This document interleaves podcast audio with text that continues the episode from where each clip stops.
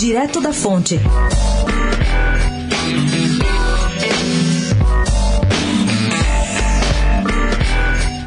O prefeito Bruno Covas fez nesta segunda-feira sua primeira entrevista coletiva depois de deixar o Hospital Albert Einstein, ao lado do governador João Dória, em um evento cheio de simbolismos. O primeiro deles, claro, foi a participação do próprio Dória, em um auditório que estava repleto de autoridades. Eram subprefeitos, vereadores e quase todo o secretariado de Covas, que fez questão de ovacioná-lo quando ele chegou ao local. Um dos assuntos que surgiu na entrevista, e não podia ser diferente, foi o encontro que Bruno Covas teria logo em seguida com a deputada federal Joyce Hasselmann, do PSL. Ela foi ex-líder do governo Bolsonaro, se afastou do presidente e agora, assim como Bruno, é pré-candidata à prefeitura de São Paulo.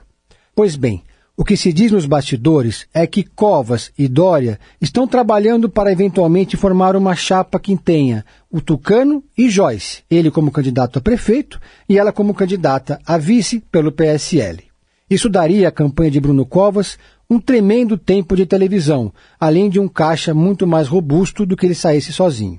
Covas chegou à coletiva nesta segunda-feira com um visual novo, sem barba, porque vai fazer quimioterapia e já se adiantou ao processo. Ele não quis falar sobre 2020, mas é claro que o governador João Dória tomou a iniciativa de dizer que ele é sim o candidato do PSDB à reeleição e que não existe mesmo um plano B. Quando questionado sobre como estaria a sua disposição para disputar a reeleição em abril, que é o prazo de descompatibilização do cargo, Bruno brincou dizendo que a única preocupação sua para aquele mês é a sua festa de 40 anos.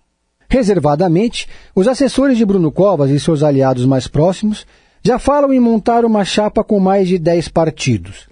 João Dória nunca esteve tão engajado na eleição do seu ex-pupilo e agora aliado para ele é imprescindível barrar o projeto de Bolsonaro em São Paulo, ou seja, barrar a candidatura de José Luiz da Atena, que é o candidato de Jair Bolsonaro aqui na capital.